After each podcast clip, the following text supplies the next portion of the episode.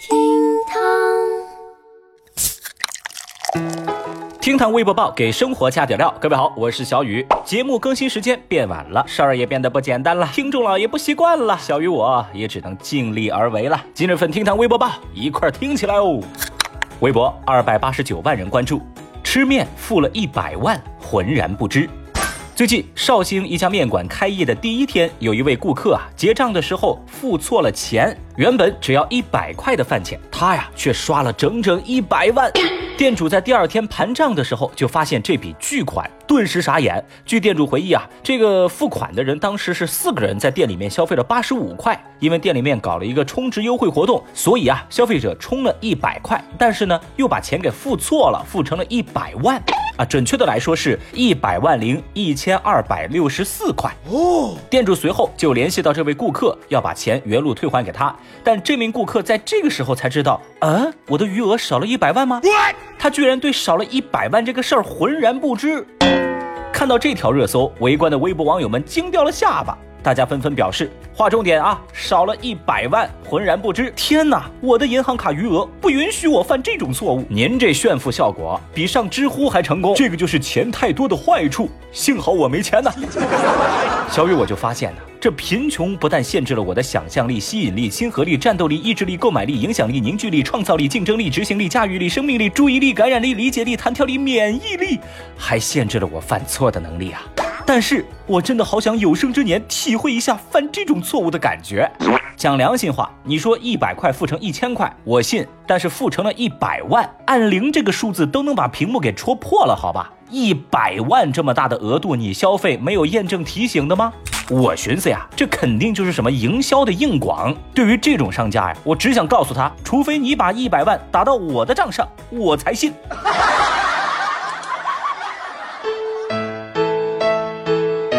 也许世界上大部分的人都不明白，吃面的时候用劳力士付账会更加准确。时针只是轻微波动，就把三位数变成了七位数。哦，不是我输错了，我只是想看着店主苦苦挣扎，看他要不要把钱还给我的样子，我觉得特别好玩。唉，有钱人的生活就是这样朴实无华且枯燥，甚至。我都麻木了。微博二百一十六万人关注，上海一租客六十年来拒不迁出。话说六十多年前，上海居女士的外婆将市中心闲置的一套房子租给了周某一家居住。想不到啊，对方在租住之后不仅不肯搬走，随后还将一家人的户口都迁到了这套房里。最近呢，房子要动迁了。周某一家称自己住了六十多年，现在有居住权，竟然打起了拆迁款的心思。居女士无奈起诉，法院判决周家搬离，但这家人不为所动。在今年的四月份，法院再次执行程序，周家人同样拒不配合，以周某侄女儿为首的女眷撒泼耍赖、嘶吼扯皮，他们不仅不搬，还反咬一口。这位侄女啊，分分钟报警说居女士私闯民宅。What？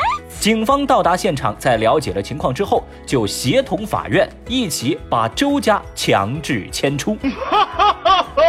那相关的视频呢？我建议大家搜来看一看，什么叫无理取闹，你去了解一下。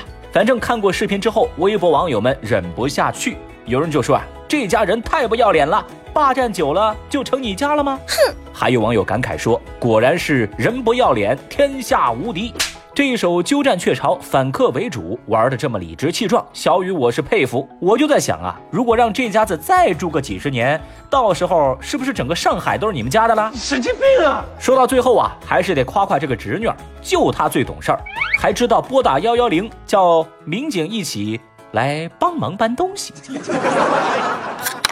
微博一百四十二万人关注，食堂着火，学生端着饭碗逃生。十月二十九号，四川成都西华大学学校二食堂烟道着火，食堂里头是浓烟滚滚，在食堂里面的学生啊，端着自己的饭碗有序撤离。之后，这个视频流传在网上，引起大家关注。而西华大学也通报，师生已经全部疏散，没有造成人员的伤亡。对此，有网友称赞学生们面不改色、临危不乱，也有网友质疑面对火灾不应这么大意、这么粗心。那么正在听节目的您怎么看呢？反正啊，小雨我觉得这事儿不仅没有财产损失和人员伤亡，甚至连一粒米都没有浪费，这就是吃货对于食物的最起码尊重。为学生们点个赞。哎，虽然嘛，呃，端着饭碗有序逃生这种操作有点迷惑，但重点是有序，对吧？能有序撤离，没发生踩踏，那比啥都强啊，是吧？另外啊，我现在非常好奇。你们这个食堂的饭菜究竟有多好吃啊？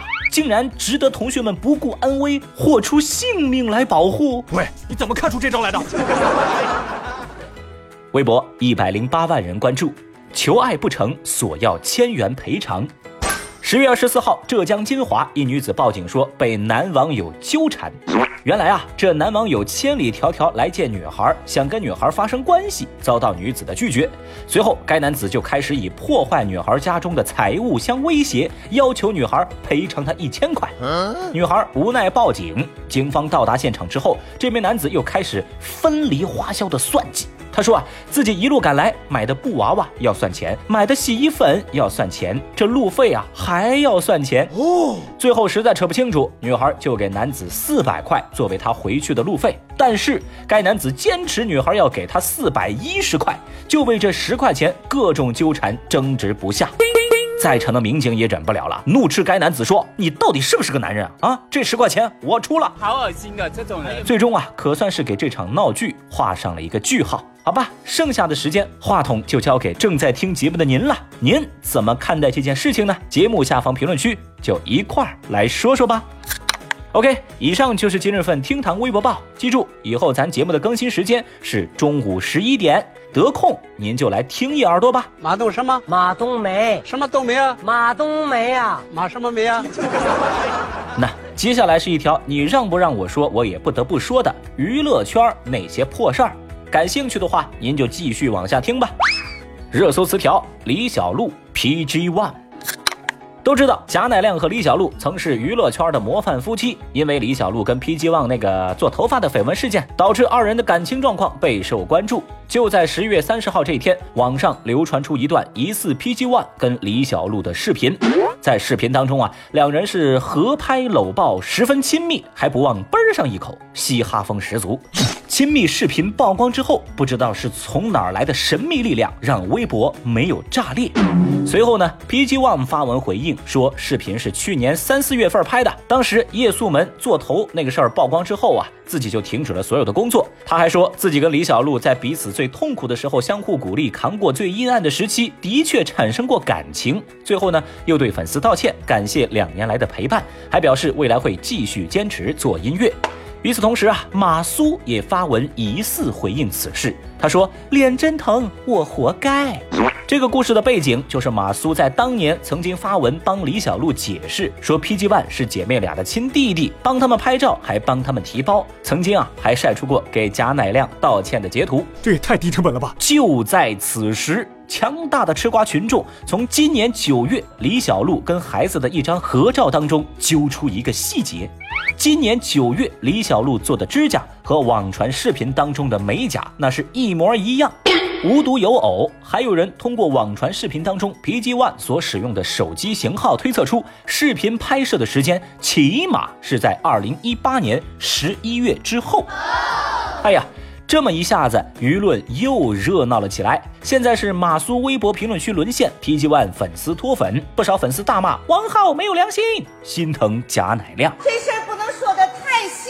这说来也巧啊，三十号汪峰发新歌，头条再度跟他擦肩而过，网友们组成微博吃瓜观光团，俨然一副雨露均沾的样子。太厉害啦！那娱乐圈这些话题呢，当然还会继续，闹剧也还会上演。反正通篇下来，小雨我就得出一个结论：每逢汪峰老师上热搜，娱乐圈必有大瓜出现。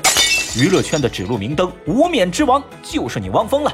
啥也不说了啊，转发这个汪峰，带你吃遍娱乐圈所有的瓜，包甜哦。哎，你看这个面，它有长有宽，就像这个碗，它有大有圆。哎呀，好了好了好了，打完收工。明天中午十一点，厅堂微博报，我们不听不散哦，拜拜。